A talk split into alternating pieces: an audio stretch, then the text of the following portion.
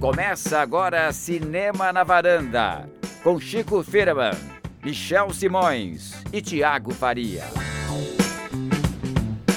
Varandeiras e varandeiros!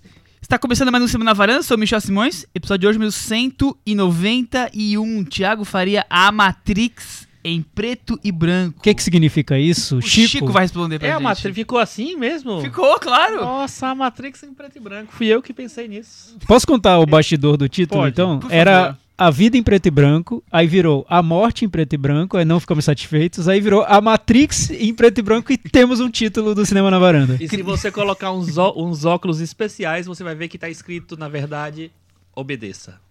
A Cris está gravando com óculos escuros nessa noite de segunda-feira. Certamente.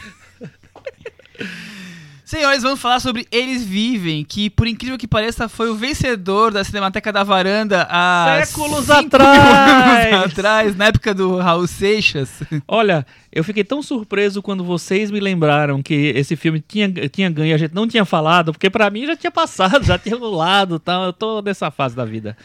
Michel, só lembra pra gente quais filmes estavam concorrendo na Cinemateca da Varanda em que Eles Vivem ganhou. Eles Vivem ganhou de A Conversação, Clube dos Cinco e Minority Report. Olha, Uma disputa mais acirrada com A Conversação, mas no final Eles Vivem sai vitorioso e é o segundo filme de John Carpenter na Cinemateca da Varanda. Já falamos de O Enigma do Outro Mundo. Em sete cinematecas, duas vezes John Carpenter. Pra quem não sabe como funciona, a gente escolhe um filme, cada varandeiro escolhe um, colocamos pra votação nas redes sociais e o vencedor ganha um programa inteirinho. Só pra, pra chamar de, de meu, né? Exato. É isso, Chico Firman? É isso. Não- essa é a sétima só? Eu achei que tinha mais. Sétima. A gente fez quatro ano passado e três esse ano. Muito bem. E o ponto curioso da Cinemateca na Varanda é que a gente revê o filme, muitas vezes chegando a conclusões. Diferentes do que tínhamos de impressão, né? Exato, exatamente. Antes de tudo, quem escolheu esse filme? É, o que vos fala? Sou eu, né? Fui eu. Tiago, eu escolhi o Eles Vivem. Eu não E eu, lembro Thiago, muito bem. Gostei dessa, desse Eu não momento, lembro né? muito bem porque eu escolhi. Foi, foi uma você escolha no que- rompante. Um rompante, Você aleatório. achou que não ficou satisfeito com o nosso papo sobre John Carpenter e resolveu que trazer um outro clássico do nosso querido. Exato, a gente já tinha conversado sobre o Enigma do Outro Mundo. Episódio número 135, Invasor de Corpos. E aí eu trouxe Eles Vivem. Eu acho que foi porque esse filme tá muito atual, na minha opinião. Eu revi e achei mais estranho do que eu imaginava, mas tá, ainda tá muito atual pro Brasil dos dias de hoje. E Por isso que eu mundo, né? trouxe e aí os nossos ouvintes concordaram e votaram nele. É exatamente isso, Thiago É exatamente. explicou perfeitamente, certo, Chico? Certíssimo. Vamos falar então de Certa John, resposta. de John Carpenter? Vamos lá. John Carpenter, 71 anos, americano. É, como a gente já falou bastante que ele dirigiu Enigma de Outro Mundo, podemos relembrar outros filmes dele como Halloween, Fuga de Nova York, Os Aventureiros do Bairro Chinês. Isso lembra muito a minha infância, gente. Do bairro proibido. Nada Proibido, olha eu. A gente tava conversando de chinês antes de começar a gravação, eu já enfiei o chinês no meio. Mas esse com certeza é um dos filmes mais de memória mais afetiva minha em relação a Sessão ele. da tarde, Passava né? muito na televisão, né? Passava no, acho que no cinema em casa uma época também. Então, vi muitas vezes. Então, rapidinho, só pra relembrar o que que vocês têm de relação com o cinema de John Carpenter. Pra mim é filme que eu via na sessão da tarde, que eu adorava ver quando eu ainda não levava cinema tão a sério quanto eu passei a levar depois na adolescência. E mais tarde eu revi esses filmes e vi outros filmes dele que eu não conhecia, já com outro olhar, já tentando entender mais ou menos o que eles representavam. E de uma forma ou de outra eu sempre gostei do cinema dele, mesmo quando eu via de uma maneira mais inocente e depois quando eu vi tentando buscar o que eles tinham em comum, os filmes, sempre gostei. E você, Chico? Ele, ele, pelo menos na minha visão, ele tem mu- muito do que foi o cinema dos anos 80 americano. Ou pelo menos o cinema, sei lá, mais voltado. Dos anos 70, 80. Talvez. é, eu acho que ele. Eu, tem vários filmes dele que eu gosto muito. É, um, um para mim, uma descoberta foi quando eu, eu vi pela primeira vez o Dark Star, que é o primeiro filme dele, que é uma, uma ficção científica feita nas coxas, vamos dizer assim. Nas coxas porque não tinha dinheiro, na verdade. Mas que tem uma mensagem, um subtexto tão legal, tão rico, pra, que eu fiquei bem fascinado. É um filme quase artesanal, literalmente, assim. É, mas tem muita coisa dele que eu, que eu gosto, assim, o próprio Halloween, o assalto à 13ª Delegacia, que é no DP, que é dos anos 70 também, a Bruma Assassina, é, o Bairro Proibido que a gente falou, e o Eles Vivem tá lá entre eles. E o Enigma, todo mundo, né, gente? Com certeza. Michel, você falou que tem muito a ver com o cinema dos anos 80. Por que você acha isso? Não sei, eu tenho essa impressão de, dos cinemas dos 80 hum, muito parecido com o que a gente viu, não na temática, mas no estilo de gravar como eles vivem e com o- os aventureiros do Bairro Proibido. É, algo um pouco mais sujo, não, às vezes nem tão bem elaborado visualmente, mas as roupas também, tudo, acho que tudo me, me remete muito ao, ao que foram os anos 80, pelo menos na minha É tipo um lembrança. Carlos Reichenbach do cinema de gênero. Boa. Os penteados, né? Tem muito mullet. Muito, mullet, né? impressionante. Eu, eu impre- me impressiono com os Inclusive com eles vivem tem Sim, muito tem, tem. mullet, né? Não, Total Mullet era, era o que era, né? Em 88, gente, pelo amor de Tem Deus. aquelas camisas meio quadriculadas, de, que hoje foram, viraram camisa de sertanejo. No ele- de moda, é, né? No Eles Vivem, o Rod Piper, que é o, o protagonista, ele era lutador de luta livre. Não, essas é, coisas é assim. incrível. Não É um existia filme que não, não, acho que não ocorreria desse jeito hoje, com- Com nesse formato, não. com esses Difícil, atores, é. com esses personagens, né? Eu, acho que o filme continua muito atual no tema, na, no, no conceito do filme, acho que poderia ter sido feito hoje, tanto que tem projeto de remake do filme, não saiu do papel, mas tem o um próprio projeto. Carpenter, né? É, mas o, todo, toda a estética do filme, as, as escolhas de elenco, tudo isso ficou muito datado e até divertido ver hoje, né? Porque é um tipo de cinema que não, não, não seria feito Não, nem, de jeito Nos- nenhum hoje em dia. hoje em dia. Até a própria figura do masculina no filme, né? Que é muito bruta, é aquela masculinidade que, que domina Esquadrão Classe A. é, aquela coisa bronco, o personagem broncos mesmo, né? Que hoje não tem mais esse apelo. Isso caiu, caiu de moda, Que né? Isso era bem anos 80. É, total. É. De Desuso completamente, Mas isso né? que você falou da estética, eu acho que é, uma, é a própria estética do Carpenter mesmo. Eu acho que ele, ele quer que seja desse jeito um pouco, né? Eu acho que tem uma... uma... Vi- até o charme dele, né? Os Eu filmes acho, dele bons acho. ou os nem tão bons, é muito forte isso. É. Vê- procura ver o Dark Star pra você ver. Assim, é, um, é uma ficção científica passada numa nave espacial com é, uma, uma tripulação, um, é, sei lá, terráquea que, que tá lá vivendo tal. Mas assim, ele não tinha pouquíssimos recursos. Então, assim, é muito mambembe, vamos dizer assim, visualmente, assim, para os padrões de hoje, até para os padrões da época, talvez. Mas ele fazia com a mesma verdade que ele estava fazendo os outros filmes dele todos. Então, pra ele, ele, queria um pouco que, seja, que fosse um pouco sujo, eu acho também.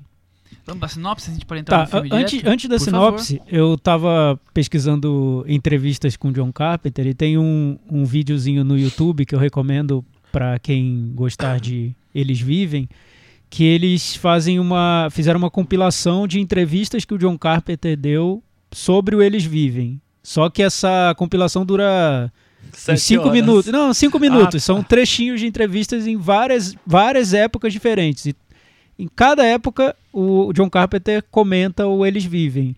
Em todas as épocas, ele diz que é um filme muito atual e que é como se fosse um documentário daquele momento que ele está dando a entrevista. Então, no fim dos anos 90, ele dizia que era sobre o fim dos anos 90. Anos 2000, sobre os anos 2000. Então, ele diz que é um filme que, que não envelheceu na, no conceito Estamos dele. andando em círculos. É, aparentemente, sim. Não, total.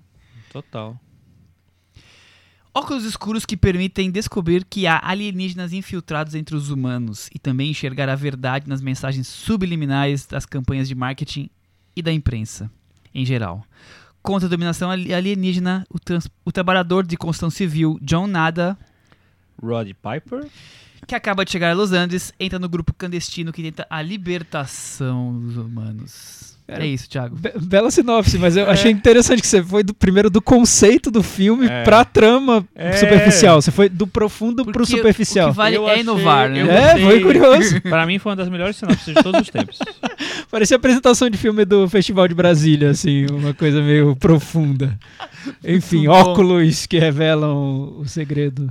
Muito bom, né? É, né? É isso. Thiago, comprar, comprar, comprar, é isso? É, acho que sim, né?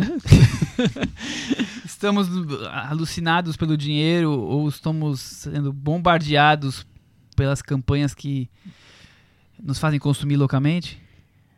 Tá. John Carpenter diz um pouco sobre Sim, isso. É, é um filme muito sobre isso, mas antes de tudo isso é um filme B, né? É um filme é, de ficção científica, com muito humor.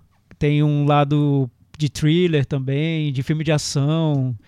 Tem uma cena de luta que ficou muito, muito famosa, entra, em, entra sempre em listas de melhores lutas Lutas em filme. tempos, sim. Dura seis minutos e Ah, eu não sabia que tava nas listas. É. não. enfim, é um filme, um mix ali do John Carpenter, numa fase da carreira dele em que ele se permitia fazer um cinema um pouco mais solto, sem tanta preocupação com que iam pensar dele. Ele fez, logo depois ele fez o filme Memórias de um Homem Invisível com o Chevy Chase. Enfim, ele estava experimentando muito nessa, nessa fase, fim dos anos 80, o filme é de 88. Então, é, quando eu vi o filme, eu era, eu tinha, sei lá, uns 14, 15 anos, eu vi em VHS, eu achei incrível, achei um filme super original, criativo, gostei muito. Hoje eu revi e achei um filme estranho, diferente, sabe? Difícil de, de classificar, porque parece que ele tem vários gêneros ali dentro dele, ele não se decide por nada, ele é muito. ele tá muito certo da, da mensagem que ele quer passar. Ele tem um estilo quase juvenil mesmo de, de protestar e de ir até o fim no, no, no discurso dele contra o consumismo, contra esse capitalismo sem freios que era muito típico dos anos 80. Então, acho que o filme marcou como um, como um documento dos anos 80, de, de rejeição ao, a, a, a esses modelos dos anos 80. Ah, era- Perfil econômico. Ah, né? era Reagan. Ex- exatamente, era Reagan. a- Ele também, eu li uma entrevista dele que ele fala muito da Margaret Thatcher, de- dessa defesa do liberalismo sem freios, né? Então, é curioso você ver esse filme hoje, num momento em que esse liberalismo sem freio virou a, virou a regra. Voltou, né? A nova, É. a nova vedete, né? Não só voltou, como voltou ainda com, com menos freios, né? Hoje a gente abraça sem medo de ser feliz e, e nem questiona muito nada disso. Acho que nos anos 80 você tinha toda essa geração do Yuppie que veio do Ronald Reagan, mas você tinha uma contracultura que questionava muito isso. Então, o John Carpenter conseguiu fazer Eles Vivem por um grande estúdio. É um filme da Universal, eu acho. E é um filme super contestador. Eu não sei se hoje seria viável um filme desse feito por um grande estúdio. Acho que hoje as pessoas se conformaram um pouco mais com, com o capitalismo como ele é. Nos anos 80 ainda existia essa reação que eu não vejo tanto hoje. Não, e o próprio cinema mudou, né? O mercado de cinema. Então, é- hoje é mais arriscado, talvez, fazer um filme desse num grande estúdio. Talvez o caminho fosse fazer um filme mais independente mesmo. É, eu, eu revendo o filme, eu, eu gosto muito do filme. É, na- da última vez que eu revi, eu tava mais empolgado. Dessa vez não tava tão empolgado assim, mas continuo achando muito bom o filme. É, porque, assim, ele é, é muito ousado, né? Pra, pra, a- a- o, o conceito dele é muito ousado, desde cara, assim. Ele quer fazer um filme B, banal, como você falou, é um filme vulgar, né? Vamos combinar. Mas, é, ao mesmo tempo, é um filme que tem muitas pretensões políticas, sociais. Eu acho que, além de falar do, do- da, da história do consumismo, tem a história do autoritarismo que o filme. Né, é, uma, é uma distopia, né? Um- é um que não é uma distopia que não é uma distopia. Por isso que eu, que eu sugeri a história da Matrix, né? Eles, as pessoas não sabem que estão vivendo aquilo. É, e eu acho muito ousado ele con- conseguir entrar no cinema comercial americano com essa proposta, com um filme que tem essa, essa coisa que a gente comentou do da coisa mal, mal acabada, vamos dizer assim, da coisa meio meio vai que vai, foi que foi, com, e fez do, do jeito que deu, sabe, visualmente, é, sei lá, a maneira como ele compõe a narrativa do filme. É, a trilha, mais uma vez, é do, do John Carpenter, ele é um músico também, né? E a trilha eu acho sensacional, maravilhosa, anos 80, sintetizador e tal. E pega pra mim todo o espírito metálico daquela, daquela época. Bom, vale falar que o filme é, é originário de um conto escrito pelo Ray Nelson. Ray Nelson, chamado Eight O'Clock in the Morning. Foi publicado em 63, numa revista ou no jornal, alguma coisa assim. Mas eu acho que o que o mais curioso pra mim é, é isso desse filme Brucutu. Pra mim é totalmente o filme Brucutu. Um, um macho alfa em câmera lenta, musculoso, batendo em todos e a questão política tão forte, né? Tão enraizada, assim, explícita, né? de você só poder enxergar a verdade dos fatos com um óculos escuro que você vê a vida em preto e branco e consegue enxergar o, por trás das mensagens subliminares, né? Eu, eu acho essa esse mix muito interessante e é o, é o que mais me intriga nesse filme do, do Carpenter.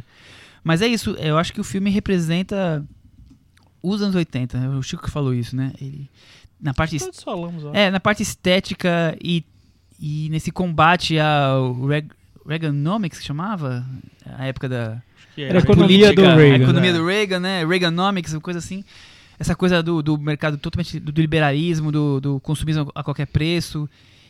E, também de, de você se vender a- em, em prol de benesses possíveis. Quer dizer, o autoritarismo do mais poderoso, seja ele por força, seja ele por questão econômica, né? Então, quer dizer, tá ali, tem tudo.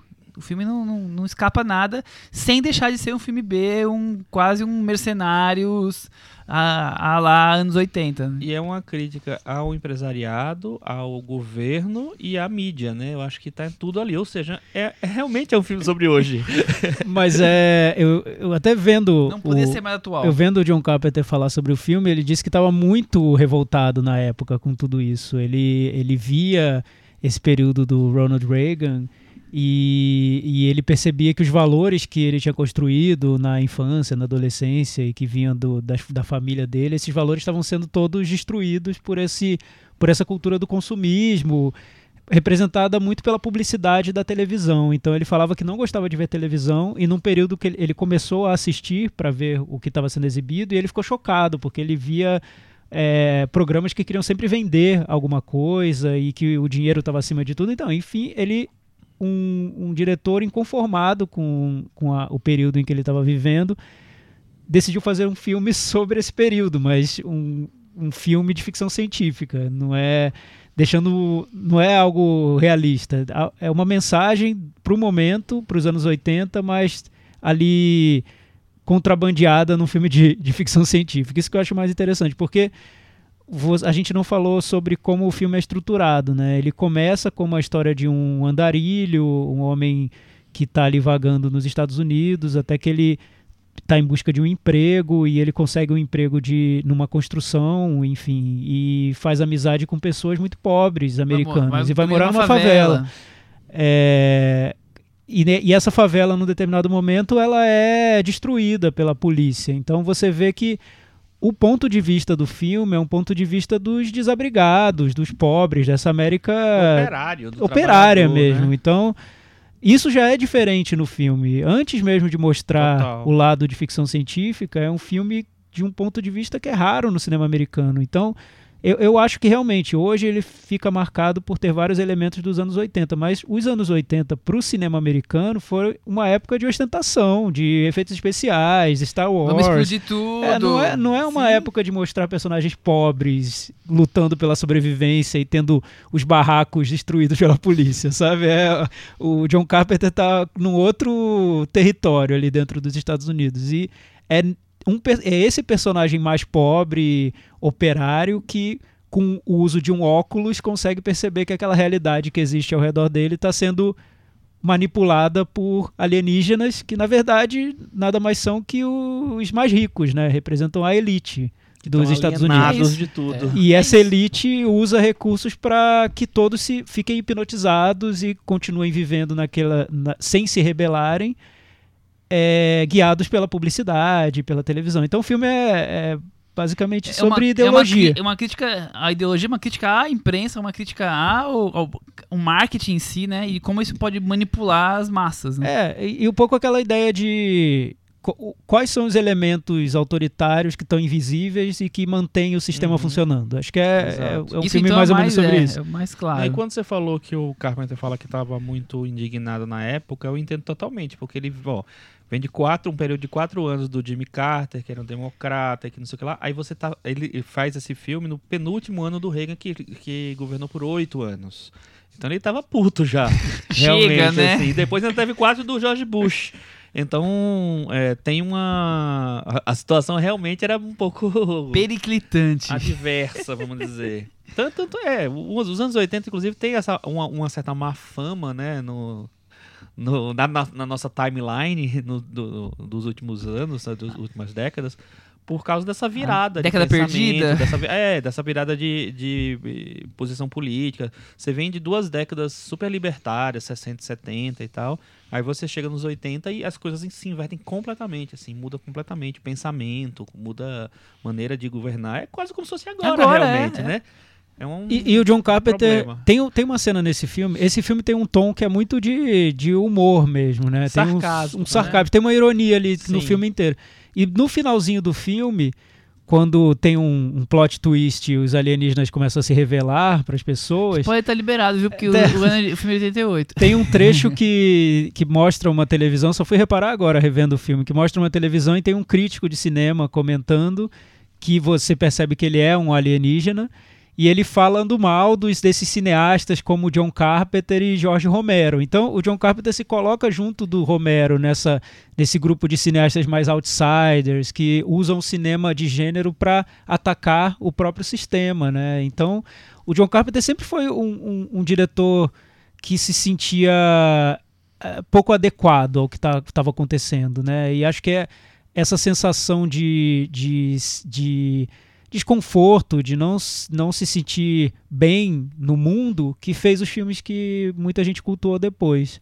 E foram filmes mal recebidos. Eu lembro quando a gente falou do Enigma do Outro Mundo, Enigma do Outro Mundo foi criticado quando ele foi lançado e depois virou um filme cult. O Eles Vivem também foi Também. criticado. Foi fracasso, né? Sim, eu, eu- não foi tão fracasso assim, eu tava pesquisando, porque o filme custou muito barato. Custou Ele três custou e 3 fez milhões 12, e fez 12. é. Então tudo bem, não, não dá pra dizer que foi um fracasso, mas enfim. Mas não foi um sucesso. não foi um né? sucesso. Mas ele foi um fracasso de crítica, principalmente. As críticas foram muito negativas. E, e É. eu reli as críticas hoje, muitas delas, por Não, exemplo, tem- as do New York Tem Times. zero, o Washington Post É. deu zero, o San, Francisco Chronicle deu zero. A- As críticas do isso. New York Times, É. do Washington Post, eles criticaram muito o que eles viam como uma super- como superficialidade do filme, como se o filme quisesse fazer uma crítica social muito profunda e não, não conseguisse. capacidade. O crítico do, do Washington Post até usou o- um, tem um trecho da crítica que ele fala que é como se o John Carpenter tentasse profundidade com uma pá de brinquedo.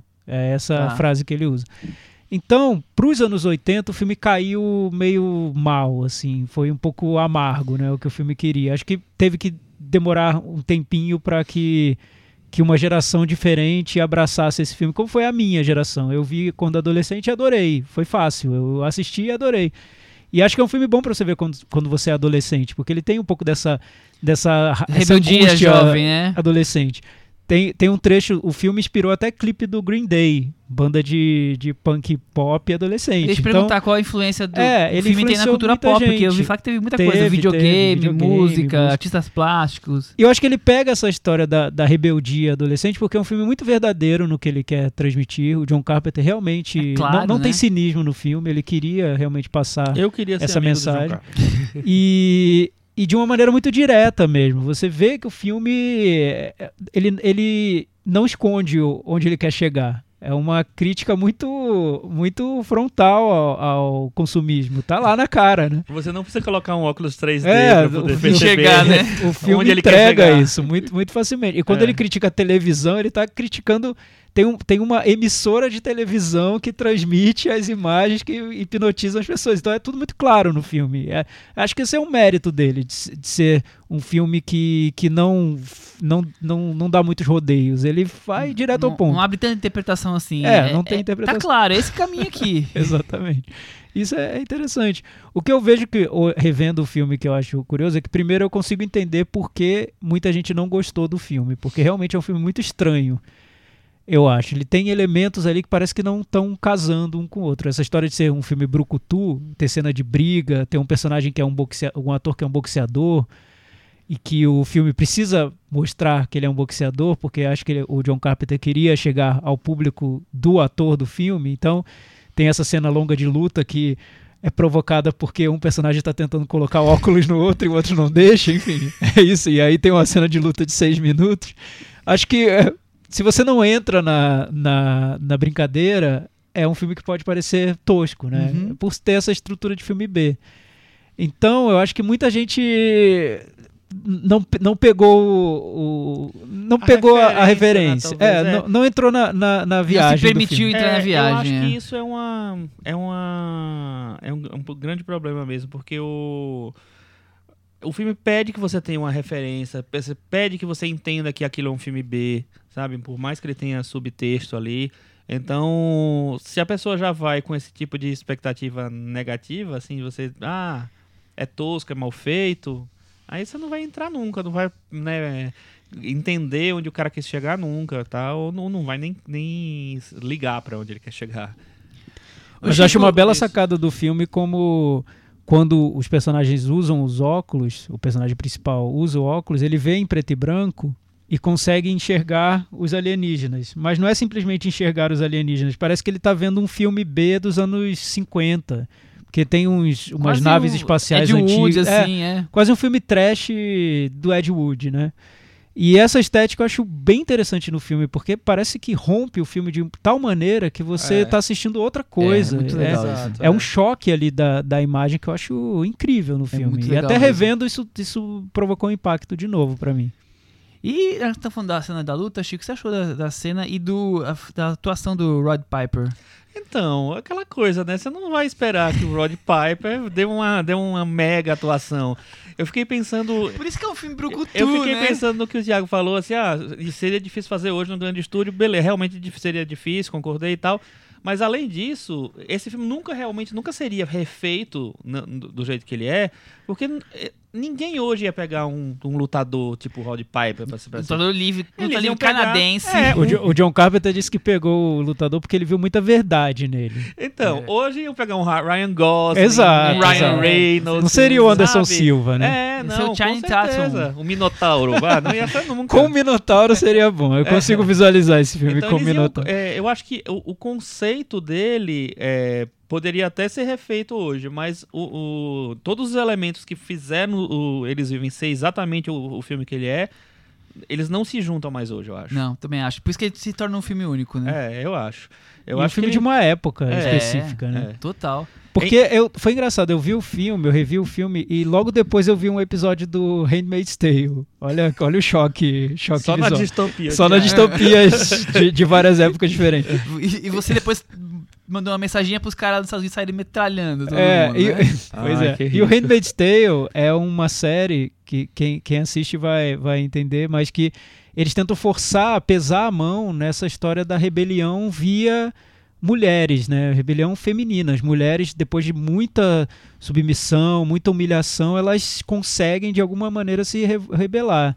E agora na terceira temporada tem momentos em que a personagem principal vira uma heroína quase brucutu. E é curioso você comparar as duas coisas, né? Olha. Porque nos anos 80 a rebelião vinha de homens brucutus e hoje seria estranho você ver um homem brucutu representando algum tipo de rebelião, né? Porque o homem brucutu é, É, o não, inimigo sei. hoje. É. Não é o herói mais, É, né? é- é quase o vilão já, É, né? então, Lutamos geralmente sistema, quando você tem um homem brucutu hoje, como o Vin Diesel do Velozes Furiosos, ele tem que ser um pouco legal, tem que ser família, Tem que ter um amorzinho. tem que ter o ali, amor, amigo, tem que ser um cara pacífico. Não Vin pode ser Diesel, simplesmente um amor. cara bronco como o do, o do, o do Eles Vivem. É, Tá querendo porque dizer senão que hoje o Chuck Norris não ia, não, de ia jeito ter espaço. nenhum, de jeito nenhum. E eu Não, lembro quando a gente falou O Chuck Norris tem um carinho envolvido. E eu lembro quando a gente falou do, do Predador, a gente falou exatamente isso, que era um filme que provocava esse choque dos heróis muito, muito brutamontes mesmo, né?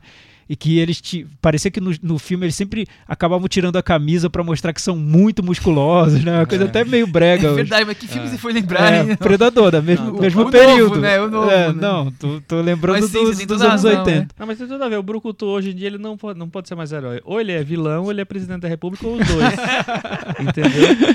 E outra característica que eu achei interessante vendo Eles Vivem, que é um filme que trabalha muito com essa ideia de teoria da conspiração, mensagens subliminares, da Matrix, né? O mundo não é o que você tá vendo, tem um mundo subterrâneo. Ainda tinha Guerra Fria, né? tudo. tinha Guerra Fria, então tinha tudo esse, esse subtexto. E hoje a gente tem o, o Trump nos Estados Unidos, que é o símbolo máximo da volta dessa economia Reagan dos anos 80, né? Que é o Ainda Reagan multiplicado direita, né? por, por, por dois. É, e a campanha do Trump, ele usou essa, essa estética de teorias da conspiração Aham. para mostrar que a velha política representava o status quo e que você tinha que se, se rebelar contra a velha política e eleger o Trump. Então toda a campanha do Trump foi baseada em teorias da conspiração. E o, e o eleitor do Trump que fez o Trump ganhar foi esse eleitor americano que se sentia desprotegido e se sentia ameaçado pelo capitalismo. É curioso como a coisa se inverteu hoje em dia, né? O eles vivem de hoje é um pouco mais E o que você complexo, falou sobre os. Estados Unidos, podia, você pode, se poderia ter Pode, falado né? no Brasil exatamente sem Exato, e, e hoje no, no, no governo, no Brasil mesmo, na, na própria eleição do Bolsonaro, a gente vê como essas teorias da conspiração foram usadas. Voltam, né? né? Usadas para a direita e não como uma maneira da esquerda interpretar o que estava acontecendo, como era nos anos 80. É, teve uma inversão de valores. O mal do século é- são as fake news. É, sim, sim, é verdade. É, talvez. É isso? Faltou falar mais alguma coisa? Michel, só uma pergunta. Você Hum. já tinha visto o filme antes e reviu agora? Eu tinha visto antes, tinha visto no cinema, inclusive. No cinema? Ele passou no IMS, não faz muito Ah, tempo. no IMS. Dois anos, Nem me talvez. chamou, putz. Nossa senhora. E, e como, foi, como foi sua, sua eu, reação eu quando gosto, você viu? eu acho ótimo, eu acho muito legal, porque por tudo que a gente acabou falando aqui, é, por mais que tenha essa coisa muito brucutu, até demais, é, parece filme B realmente, a ideia é, é muito legal e eu, eu gosto muito disso de você pegar um gênero é, e transformá-lo com temas e a- aproveitar isso, então falar de temas políticos, guerra, outras coisas dentro de um- uma de um estilo que você não esperaria, né? Você esperaria só o filme vai lá, luta, bate e salva e salva o mundo e acabou. E não, ele tem toda essa temática. Eu acho muito muito sagaz quem faz isso. Como o Carpenter fez nos anos 80. E Chico, você tinha visto o filme há muito tempo? Não, eu vi, acho que tinha visto há uns 4 ou 5 anos por aí. Eu, eu tinha gostado muito, foi olhar minha nota no, no Letterboxd, tinha dado uma nota muito, muito boa. Dei uma nota boa de novo e tal. É, mas eu acho que foi mais a empolgação de rever. de- fazia muito tempo que eu não via. Eu vi três vezes, né? Eu vi lá naquela época, um pouco depois, também VHS, provavelmente. E aí eu vi há uns quatro anos e aí agora eu vi de novo. É, eu acho que o filme continua muito atual, muito atual e pra mim ele se ele se renova assim. Talvez se, se a gente visse esse filme nos anos 2000, talvez ele não fosse tão representativo. Há cinco anos talvez não fosse tão, tão É, impactante é, quanto é hoje, é. né? Ah, então, há, há quatro anos eu revi e achei muito bom também. Então, não sei se já tava começando nessa essa volta da dessa coisa meio pesada que tinha nos anos 80, não sei. Mas é isso, eu, eu continuo gostando muito do filme. Mas caiu um pouco pra você, Chico? Não é caiu porque aí o que acontece, assim, o, o- quando eu via há quatro anos, eu fazia, sei lá, 20 anos que eu não via, 15 anos que eu não via. Então, demorou muito, foi, foi muito tempo, eu não lembrava mais de detalhes do filme, não, não, não lembrava mais. Então, foi, tudo foi uma descoberta. E, e- e toda coisa que parecia tosca ou, ou brucutu, não sei o que, pra mim virou uma coisa charmosa. Então, nessa, dessa vez que eu vi, eu já tava com essa expectativa, eu já sabia que eu tinha tido essa coisa. Então, não foi um- não teve o efeito surpresa pra mim, mas eu continuo gostando muito do filme. Perdeu meio estrela. Você teve só. algum efeito surpresa, Thiago? Tive, tive sim. Eu tinha visto há muito tempo, muito tempo, então, quando eu tinha 14 para 15 anos, e eu Ah, adorava faz uns o 40 filme. anos, então. É, uns- faz uns 60 anos. Eu- então eu tinha, tinha uma memória muito carinhosa do filme mesmo. Era um filme que eu eu considerava um do- do- dos anos 80 dos meus preferidos. Talvez o, o- meu preferido do Carpenter. Então eu, eu tenho muito medo de rever esses filmes que eu, que eu uma vi quando era assim. adolescente e achava um dos meus preferidos. Todos temos, querido. Não, é. é- enfim. Então, é, hoje eu vi mais como uma curiosidade do que com aquele apego todo que eu tinha. Eu consegui ver vários. Eu, eu nem reclamo do que seria problema no filme, mas eu vejo muito mais como um retrato da época do que como um filme que hoje vai me dizer tanta coisa. E, e eu acho que ele mostra muito mais quem eu era na época do que o que aconteceu hoje. Você era lutador de... Não, é que eu era. É que, é que eu acho que quando você tem 14 para 15 anos, to- tudo que é muito direto e, e muito subversivo e muito rebelde, é, pega. é, te- tem uma identificação muito fácil, né? Punk rock. cinema underground. Você tá muito ligado vanguarda. com a juventude é, isso, né? você se identifica com aquilo. E eu lembro que quando eu vi, eu me identifiquei muito com esse filme.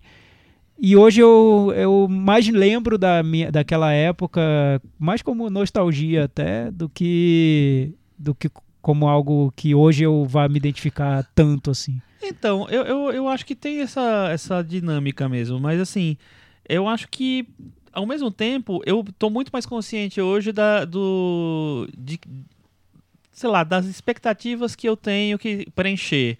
Então, assim, eu não vou ver um filme do John Carpenter. Eu entendo quando as, quando as críticas reclamam de superficialidade.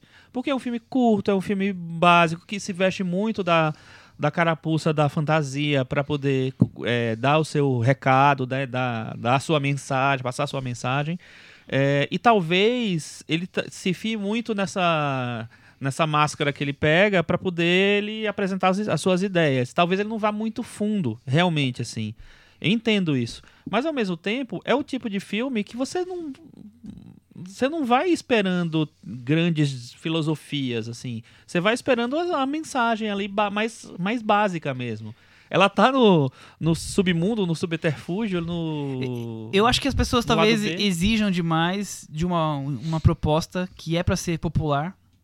Tem uma, uma questão muito forte na questão política aí para discutir, mas ele tem uma proposta popular de filme, um filme popular, sim, um filme sim, de, de, luta, de, de brutamonte, quer dizer, de tiro para lá para cá. Ele tem uma proposta muito popular. Não, e é o que é, né? É, é, é a que mensagem é. que ele quer passar. Exatamente. Acho que ele não deixou de transmitir Ele- nada do que ele queria ter transmitido. Talvez tenha sido Ele, isso. ele vai direto, É. então eu acho que ele é profundo. Ele só não, não deixa você ficar refletindo a questão e tendo 5 mil interpretações, porque tá claro, olha, você olha com os seus olhos é de um jeito, quando você põe o óculos que você vê a verdade é de outro. Tá muito claro isso. Você não vai discutir o que é o que não é, né? Você vai discutir que forma você vai absorver isso, que forma você vai se relacionar, você vai continuar consumindo tudo que você consome da mesma velocidade? Sim, não vai mudar nada, mas assim, o filme te dá um, um certo peso. Por outro lado, toda essa proposta mais popular e mais simplória, quem exige um pouquinho mais, ele não entrega. As interpretações são É. bem fracas. É, eu- a cena eu- de luta que é seis minutos, é super famosa, é super encenada, parece um ringue do, de luta livre. Então, tipo. eu, eu achei mas acho incrível. que é- é- eu é achei muito engraçada, diferente. né? É eu, eu acho, que- eu é acho que é um filme que é, ele nos desarma porque é tudo muito fora do comum no filme. Esse é o ponto. Até na maneira como ele é encenado mesmo, né? É. Você não espera uma luta daquelas no meio de um, de um quase num lixão, os caras se engalfinhando porque Não, um tentou tirar Cai o na óculos do... lama, volta, dá o golpe, dá uma por isso- chave, dá não sei o que. É, por muito isso, assim, delivery é- é- aquilo. eu- eu- você falou é, que ele é profundo, sim. Eu acho que ele, não é- na verdade, não é profundo. Eu acho que ele é rico, muito rico. Mas não acho que ele que é realmente profundo. É, até porque a partir do momento que você seleciona o Rod Piper pra ser o protagonista, o- é, o cara lá, o que é um amigo dele, pra ser o outro coadjuvante, a, a moça lá, são atores ruins, são atores São, fracos, são. básicos, Ela é sabe? muito fraca. então, se nossa. você, se você já escolhe E aqueles a personagem pra é, seus atores, é- é essa você falou na personagem feminina, é, é- é uma personagem feminina que só existiria nos anos 80. Não, hoje não hoje- dá mais pra você fazer dá. isso, né? Imagina uma Que é uma jornalista. personagem que ela, É. ela praticamente é uma porta, É, né? Ela não, ela não tem não, não tem vida na personagem. é. Mas a gente E entende. a atriz faz, faz é, e a atriz, e a atriz tem isso. aquela interpretação De- é. framboesa de ouro, né? É. Ma- Mas, o, mas hoje você entende como um retrato da época. Também não dá pra você julgar um filme dos anos 80 com o olhar de hoje, né? É, não, não, faz pode. sentido você, você também. precisa ver a época, É outro ver período, como é que era. é outra, Não, outra tô, eu acho que tem que ser a tem que tecnologia, contextualizar tanta tudo. coisa. Mas o que eu falo é o seguinte, uma questão de escolha mesmo. Ele sabe, ele sabia na época que aqueles atores não eram bons atores. Ele podia ter escolhido outros atores que fossem um pouquinho melhorzinhos. Não precisa nem, nem ser muito bom, mas fosse um pouquinho melhor. Mas ele quis que fosse daquele jeito. Ele quis que fosse uma coisa, de- é, o filme B. Ele quis usar a plataforma do filme B para fazer o- a ficção científica dele, o filme político dele. Então eu acho que é, isso. É, isso, eu isso, também isso eu acho. admiro no filme. E admiro hoje como eu admirava antes. Acho que é um filme que é consciente de tudo que ele quer fazer. O John Carpenter acho que não fez nada por acaso nesse filme. Então o que a gente vê como algo tosco foi uma decisão dele. Ele quis aquele ator e ele explica por quê. Ele via verdade naquele ator que ele não via no Tom Cruise. Então ele quis aquele ator. E é isso. É, com queira ou não, tá esse ator nesse filme. Ele quis usar elementos de filme B porque é isso que ele vê como o que é mais digno para você transmitir essa mensagem. E ele foi e fez esse filme. Ou porque Então- ele se sentia vontade nesse É, então eu tantos acho que é, então acho que é assim, uma né? quando você reclama, quando a gente reclama de profundidade, a questão passa a ser que profundidade você quer? Você quer um filme mais realista? Não era o filme que ele queria fazer. Você quer um filme que não seja tão direto na mensagem? Não era isso que ele queria também. Então, não sei, acho que o filme que ele queria fazer, ter feito, ele fez. E ele estava numa época da carreira em que ele realmente bancava os projetos mais loucos que ele fazia, às vezes errando, às vezes acertando, mas bancava. Então, é, hoje eu, eu gosto do que eu vejo porque eu acho que é um filme que é muito. Não tem, ele não, não tem concessão mesmo. É um filme do John Carpenter do início ao fim. É 100% autoral e queira ou não né? queira. E é isso. Goste ou não. É, isso é muito raro hoje. Hoje você não vê um grande estúdio produzindo esses filmes. Você vê filme independente, mas pô, aí também não é não é tão, tão difícil quanto era você bancar um filme desse dentro de um estúdio, né? Com uma campanha de promoção, lançamento e tal. Então, eu gosto muito do filme ainda. Eu acho que é um filme super diferente de tudo. Eu acho que um, um espectador hoje, descobrindo esse filme, com, de preferência com 14 anos de idade, vai ter um grande Uhum. choque. Talvez se identifique muito com o filme, porque ele, ele tem uma. Ele fala sobre esses assuntos todos com um- uma vibração muito forte, com uma verdade ali dentro do filme que, que mobiliza quem vê. Então, eu entendo porque ele ganhou a Cinemateca da Varanda depois de tanto tempo, né? E sendo um filme tão obscuro pra tanta gente. Ele virou um filme cult, né? Sim. É, sem... Acho que é um, um- Dá pra resumir bem o que é um filme cult. Esse resume bem. Vamos mudar de assunto, então? Puxadinho da varanda. Cris Lume, vamos participar da conversa. Você tem alguma coisa pra trazer pra gente conversar? Finalmente eu assisti Finalmente. a série Fleabag, que tava todo mundo comentando, que teve sua segunda temporada agora lançada em abril de 2019, lá na, lá na BBC América. E eu, eu vi a primeira temporada, comecei a ver a segunda. No, por coincidência, no final de semana, eles ganharam. Ela ganhou a- o prêmio da crítica, né? do- Dos Estados Unidos, se não me engano. E é realmente muito legal. O, o- é, uma, é uma série bem é, simples. é, brinca com aquela história da, da- de quebrar a quarta parede, totalmente apoiada nela. É, eu ouvi alguém definindo como um Girls menos cínico. E é- acho que é exatamente isso. Uma pegada. Assim, os personagens femininos tendem a ser mais complexos, os personagens masculinos são meio estereotipados. Mas eu Um gostei. e-mail estereotipado. Eu gostei talvez? bastante. É, é a, é, a, é, a, a- é a Phoebe Waller-Bridge, que é a criadora do Killing Eve e que vai ser responsável agora pelo roteiro do próximo James Bond. E que faz a Android do. E que faz a Android descolada do Han Solo, né? É. É, e então, assim, é, é uma estrela em ascensão e ela tá super bem como atriz. O, o roteiro dela eu achei bem, bem bacana. O Thiago já tinha destacado, né? Mas quer rebater Sim. a conversa? Ah, eu, eu gosto muito. Eu vi a segunda temporada também, mas a primeira eu acho incrível, eu acho muito boa, porque é uma, ela fecha a temporada inteira como se fosse um filme, um pouco mais longo que o, o comum. Mas o que eu acho legal na primeira temporada é que ela constrói a personagem como uma personagem cínica e ela coloca a gente nesse ponto de vista de, de uma mulher muito sarcástica, que vê, que tá sempre dando piscadelas pra câmera e mostrando que ela não leva nada muito a sério, até chegar no final da temporada e a gente perceber que tem um problema nela. E é essa autoanálise nos 45 do segundo tempo que eu acho brilhante na série. E ali resolve tudo muito bem. A segunda temporada foi mais elogiada porque ela é mais leve.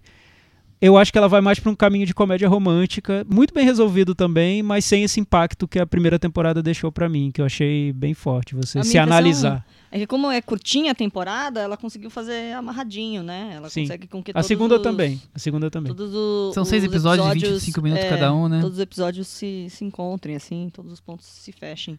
E, e é legal ver a Olivia Colman, né? No 2016, Ah. pré a favorita, e agora. E ela volta na e segunda. ela volta. Volta. na segunda após a favorita. Talvez seja a única tá personagem feminina todas. muito caricata, né? Mas, eh, isso Mas ela quer tá dizer- sempre bem, Isso né? não quer então que que- isso não é uma crítica minha, tá? É, é só que uma elas constatação, são, que eu é, acho mas bem são, curioso. são caricatos os personagens, porque eu acho que a série sempre é, é por, pelo ponto de vista da personagem principal. E aos poucos você vai descobrindo que a personagem principal sofreu um trauma e tudo que tá na série é filtrado por esse trauma que ela sofreu. E é isso que faz a série ser, pra mim, muito rica. Não, porque e- e- quando isso se revela, você começa a ver tudo diferente. Sim. Começa a ver a personagem diferente, começa a ver os coadjuvantes de outra maneira e. E aí tudo faz, passa a fazer sentido. Eu achei muito, muito Eu inteligente. concordo com tudo e acho que a caricatura no humor, quando bem empregada, ela intensifica a característica de cada personagem. Tipo, deixa mais explícito pra você ter o, a veia humorística mais é, fortalecida. Então não é que seja ruim. É, é curioso, quer dizer, o, o ex-namorado do jeito que ele é, o, o pai, quer dizer, é- tudo tem a sua veia humorística mais fortalecida ali pra você dar risada da, da situação que você já sacou quem são os personagens. Então, eu- a caricatura é muito bem feita, funciona bem e o Fleabag consegue tudo isso. Chico, você ficou mais quieto porque você ainda não viu o Fleabag, pelo visto? Eu não vi Fleabag ainda. Mas conta pra gente alguma coisa, velho. É, essa semana começa a 8 e meio a Festa do Cinema Italiano, que é um, um festival no- na- nos moldes do Varilux, né? Só com filmes italianos que devem ser lançados em breve. É, e tem alguns destaques. Vai assim. de 8 a 21 de agosto, varia de muitas cidades. É, tem várias cidades. Cada é, cidade é bom ver. São capitais, acho que só, acho que só Londrina que não é capital. Isso. Voltou a Recife, que o ano passado não teve. É, tem São Paulo, tem Rio, tem várias. Tem bastante cidades, vale a pena cidades. ver a programação. Isso. E tem alguns filmes interessantes, diretores né, mais conhecidos, tipo Paulo Sorrentino. Tem gente que gosta, gente que não gosta. Mas o filme novo dele tá lá, que é o Louro. Que passou em que festival, Michel? O Louro acho que passou em Cannes. É. Eu vi Louro. Chama Silvio e os Outros. Tem o É filme sobre, novo o, do... é sobre o Berlusconi. Isso. Tem o filme novo do Falando Paulo... em caricatura, É, né? a caricatura em pessoa. O filme novo do Paulo Virzi, que é o Noite Mágica. Tem um filme dirigido pela Valéria Golino, a atriz, né? Chamado Euforia. Tem dois documentários sobre grandes pintores né, it- italianos, Michelangelo e o Caravaggio. E tem, numa sessão especial, eles vão passar o filme O Melhor da Juventude, que é aquele filme que tem seis horas de duração. Dirigido pelo Marco Túlio Giordano, que conta a história de uma família ao longo de muitos e muitos e muitos e muitos anos. É, então os filmes vão estar aí disponíveis, é o mesmo esquema do, do Varilux, nessa coisa de trazer filmes novos, recentes, que depois devem entrar em circuito. Então é uma maneira de dar uma diferenciada aí. E é o resumo do cinema italiano, né? Do ano. Isso. É, o Louro passou no Festival de Toronto. No Toronto. Special Presentations. E eu, Thiago, desculpa, mas eu já vou falar a minha, porque a minha era o filme Melhor da Juventude. Ah. O Chico já engatilhou aqui. Eu vi o filme ah, na época que lançou. Eu adoro. É um dramalhão de seis horas, super longo. eh, Vai ser dividido em partes. Mas conta a história do- da Itália dos anos 60 até os anos 2000, através de uma família. Tem aquela sequência da enchente e do país inteiro indo se mobilizar para ajudar. Eu achei o filme incrível. Eu super recomendo. Legal. Eu lembro que, que na época Este eu, foi Michel Simões. Este eu- foi Michel Simões. eu assisti, eu gravei em VHS. Olha eu só. lembro. Eu vi também. Eu Passou pa- tipo, vi na canal Eurochannel. Ci- Cinemax, era Eurochannel. E eu gravei no VHS pra ver depois com calma. E algum amigo me pediu emprestado. Eu mandei o VHS pelo correio. Olha, olha que época que estamos falando. E nem é são tantos anos assim. E ele me devolveu ainda depois. Nossa, Eu lembro e, que e o passou mais raro é Deve- isso. Deve ser 2002, 2003 isso. Não, não faz tanto tempo assim, gente. Tiago, a palavra é sua. Não tenho recomendações essa semana. Não tem recomendações. Recomendo, vejam o Fleabag junto com a Cris. Enquanto a Cris tá vendo, assistam Vejam, junto. né, enquanto eu tô terminando Segunda temporada, É, que tem então o famoso- Não, é rapidinho, Que tem o famoso. Ah, tem padre. isso, na verdade. tem o Eu- famoso eu- padre, você eu vai tava ver. em dívida. Aguarde o padre. Eu tava em dívida com o Fleabag, na verdade, nem por nada. É porque o padre é o Andrew Scott, que é um Ah. velho amigo meu, que é o Moriarty do Sherlock, do Benedict Ah, Cumberbatch. então você né? já, você já é íntima do padre. É, eu falei, Ela- ela "Pô, já o que, que o padre tá fazendo? é, Putz, tem que ir padre. lá ver o seriado do padre, porque já é da Ah, família, Então você né? vai gostar da segunda temporada. A gente já viu os dois primeiros episódios já, Então, da segunda. Eu não vou me estender muito, Hum. porque eu acho que a semana que vem você deve ver durante a semana, a gente combina falar um pouquinho mais. Sim. É, tem um filme brasileiro que estreou que é muito legal, chama No Coração do Mundo, um filme mineiro, né, do Gabriel Martins e Maurílio Martins. É, tá em vários lugares, em várias cidades, então vão assistir, que semana que vem a gente comenta mais um pouquinho sobre ele. Não é isso? Perfeito. Semana que vem a gente traz de novo ele. Ou em tema, ou no puxadinho. Isso. E agora tem aquele momento, né? Cantinho do ouvinte. Com o Thiago Faria. Cantinho do ouvinte. quente. Quente, quente, muito quente. É, enviem comentários para cinemanavaranda.com. é claro que os comentários dessa semana são sobre. Michel, você tem uma o, chance? O filme que nós que não foi tema e que nem era a recomendação e ele foi o mais não, falado. brilhantou o episódio, porque o episódio tava assim, né? Tava meio morno. Tava meio aquela morno? coisa assim. Quando é tipo padre, repente, é tipo padre. O Vai tá lá, tá quatrilho indo pau, padre. aparece. Michel, antes então de ler. Só falaram de quatrilho? América. Antes de, com essa bela participação Obrigado, musical de obrigado. Chico Firman, é, antes de entrarmos nos né? comentários, foi uma vinheta, né? Foi uma vinheta, Um, isso. te- um teaser. É, antes dos comentários, Michel, você conseguiu rever Quatrilho? Promessa é dívida. E aí, o que, que você É, achou? Missão dada para o cinéfilo Michel Simões é missão cumprida. Eu vi o quadrilho logo no dia Então, seguinte. já que você conseguiu ver o filme, tá aí com ele bem fresquinho na sua memória, que, que você tirou dele? Que filme. Bom? Que coisa impressionante. Que aula de como não dirigir um filme. Coisa mal filmada, Mas o que, o que, que você tirou dele? Bom, é, eu tinha lembranças da história e eu continuo achando interessante a história. Eu gosto da história de ter dois casais que os opostos estão eh, no, no cônjuge contrário e eles viram sócios, vão morar juntos. Eu acho isso Poliamor, né? poliamor, exatamente. Eu acho super interessante, tá super na moda, Tá, você vê, né? provavelmente moda mesmo. hoje. Mas para por aí, porque o filme é muito mal filmado, gente. Os atores. Os homens são péssimos, as atrizes a gente conhece bem, é a Patrícia Pilar e a Glória Pires, não posso opinar.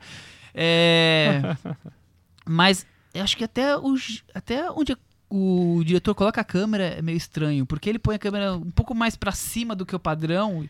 É, como se- é quase como se estivesse vendo o filme em plongé, assim, ol- olhando Patrícia Pilar e você um pouco mais acima, assim. É tudo meio torto, é tosco, os, os diálogos são muito fracos. É difícil, viu? É difícil. Mas eu continuo achando um argumento interessante. Tá bom. Então você achou, Ruim. tipo, nota 6. assim. Não, nota 3, Tá. 3,5 por ali. Caiu da varanda, então. Caiu, então o Fabiano Carlos, ele disse que se sentiu vingado enquanto ouvia o episódio, porque Vingado? ele detestou o quatrilho. Eu ri com vocês gritando internamente, é isso aí. Ele disse que gritou internamente porque ele estava no trabalho quando ouviu o episódio. É, o Rodrigo Martins disse que de tanto ouvir o podcast percebi uma camada oculta que faz com que ele seja não só o melhor podcast de cinema do Brasil, mas o melhor programa humorístico também. Ouçam o podcast em velocidade 0.5 e se divirtam. Obrigado, eu tenho medo de Gostei disso, hein? Chupa, choque de cultura. Eu ouço em 1.5 do podcast de português, ele ouve em 0.5. E ele falou que o adicional dessa, desse lado humorístico do programa é ouvir o Michel Simões defendendo seu guilty pleasure brasileiro com unhas e dentes, num tom blasé quase lírico que aquece o coração. Sabe qual é o melhor? Porque a indicação era que, olha só, a Amazon Prime está trazendo filmes brasileiros antigos. Aí eu trouxe a Não, lista. você falou clássico. Clássicos, falou falei clássicos, clássicos. é. Então, tudo bem. Que seja. Eram filmes brasileiros clássicos. Inclusive, continuou. Entrou essa semana, é, depois do que eu falei, ele e o Boto, sei lá, outros, Outro outros clássico. títulos. Mas ele bota é melhor. É um Eu pouquinho Eu, melhor. nunca vi. Então, É. a- mas, Ele sai de A meia estrela pra uma. quer dizer, quando eu falei Bye Bye Brasil, outros filmes, beleza. Quando saiu o nome O Quatrilho, vocês resgataram uma lembrança do, do mais, mais profundo âmago de vocês. Ah, ó, pra você ter uma ideia, hilário. quando o Quatrilho, Quatrilho estreou, 96, eu acho, né? É, eu era um cinéfilo muito bonzinho. Eu gostava de tudo, dava muitas estrelas pra tudo. Aí eu saí do Quatrilho querendo me matar. Entendeu? Porque era um filme horrível, um filme muito ruim, que não, não tinha a minha mínima noção de nada. E assim, eu percebi isso e era muito newbie pra essas coisas, assim. Então, não, não deu. Não rolou. Não deu. Tudo bem. Lelo? Lopes, Lelo Lopes falando que, já que a gente falou sobre serial killers na semana passada, ele disse que o Quatrilho poderia entrar na categoria de serial killers por matar a gente de tédio. Muito bom. Temos um- mais um favorito pro prêmio Henrique Miura, hein? Olha, gostei E desse, ele hein? disse que falando sobre serial killer, a gente esqueceu do grande momento do tema serial killer na dramaturgia brasileira. As Noivas de Copacabana, com Miguel Falabella interpretando um apresentador de video show que mata mulheres. Eu assisti, eu não lembro mais de nada. O que, você acha disso, Cris Lume? Muito bom, muito bom. Enfim, temos mais comentários aqui. O, o Marcel Costa viu Dor e Glória do Almodóvar e deixou um, um comentário aqui sobre o filme. Ele gostou muito do que viu. o nosso amigo que estava sumido, o Hélio Tava Yoshida, sumido mesmo. reclamou do tom de galhofa que a gente usou para falar do quatrilho. Hélio, olha, perdão, porque foi inesperado para mim. Eu não sabia que o Michel. nós. Aqui é tudo meio surpreendente, porque o Michel não, não mostra o roteiro do, É. do podcast Que pra gente, ele absurdo. guarda ali com ele É. e solta no, ao vivo, em tempo real. E essa reação que você ouviu foi a minha reação de surpresa, enfim. É, eu realmente detesto o quadrilho. Se eu tivesse me preparado pra ele, eu teria sido um pouco mais gentil com esse filme. Esse clássico, né, do cinema clássico. brasileiro. Podia ser um clássico brasileiro indicado ao Oscar. E o que clássico. eu queria ter dito que eu me perdi no episódio passado, porque eu fiquei muito surpreso com a colocação do Michel, é que o, essa história de é, o quatrilho ter sido indicado ao Oscar e por isso virou um clássico e tudo. É que, pra gente contextualizar, porque realmente isso fica marcado na história, né? Daqui a 30 anos vão relembrar o Oscar e vão trazer o quatrilho de volta porque foi indicado ao maldito Oscar. E outros filmes serão esquecidos. Exato, né? vários filmes serão esquecidos, mas É. o quatrilho vai ser trazido de volta. Era uma época em que o Oscar era, era diferente, os critérios eram diferentes para a seleção de filme estrangeiro. Então, filmes que tinham um lobby muito forte, como era o caso do Quatrilho, que é produzido pelo, pelos Barreto, é, dirigido pelos dirigido por um Barreto também. Filmes que tinham toda essa, essa estética de filme de época, com cenários bonitos e, e uma trama romântica e tal. É, A, a academia se impressionava ainda por esse tipo de coisa. Depois passou e, e isso deixou de colar, né? Não, não ficou tão fácil assim. No passado bem recente dele Em- passou, é, né? não ficou tão fácil emplacar filmes Não, pro Oscar de filme estrangeiro. 10 anos, né? 15 Talvez, anos é. mais. Então o Quadrilho representa bem esse É. tipo de filme que hoje não, não pega muito facilmente. Hoje em dia não são só os velhinhos aposentados da academia que voltam no filme estrangeiro. Tem uma outra comissão que, dá, que traz filmes mais técnicos. Dá uma misturada, né? E hoje em dia se pauta muito pelos, pelos filmes que fizeram tipo, algum barulho nos festivais. Então, tem o que, o que, que não aconteceu com o Quatrilho, né? Não, não, o Quatrilho não deve ter passado nem na mostra, nem, nem sei lá onde passou o Quatrilho. É, é, o equivalente, é isso, pra quem não viveu a época e tá ouvindo o podcast hoje e realmente quer ver o Quatrilho porque ele foi indicado ao Oscar, é o equivalente a Porque é- Pequeno Segredo ter sido Exato. indicado ao É, Oscar é. e hoje a gente tá voltando a Pequeno Exato, Segredo. Ninguém mais lembra do Pequeno Mas a- Segredo. A diferença é que o quadrilho ficou entre os cinco, né? Então, esse, esse que é o. é, que, que- é. que o torna, tipo, quem é cinéfilo e vai lá, quem foi às vezes indicado ao Oscar? Ele vai, vai querer ver, com certeza, porque ele tá ali, deve ter. Quantos filmes indicado ao Oscar? Cinco, seis? Não É, sei então. a lista Não, são toda. quatro filmes. Quatro, olha aí, São quatro. É o Pagador de Promessas. O Quatrilho foi o segundo.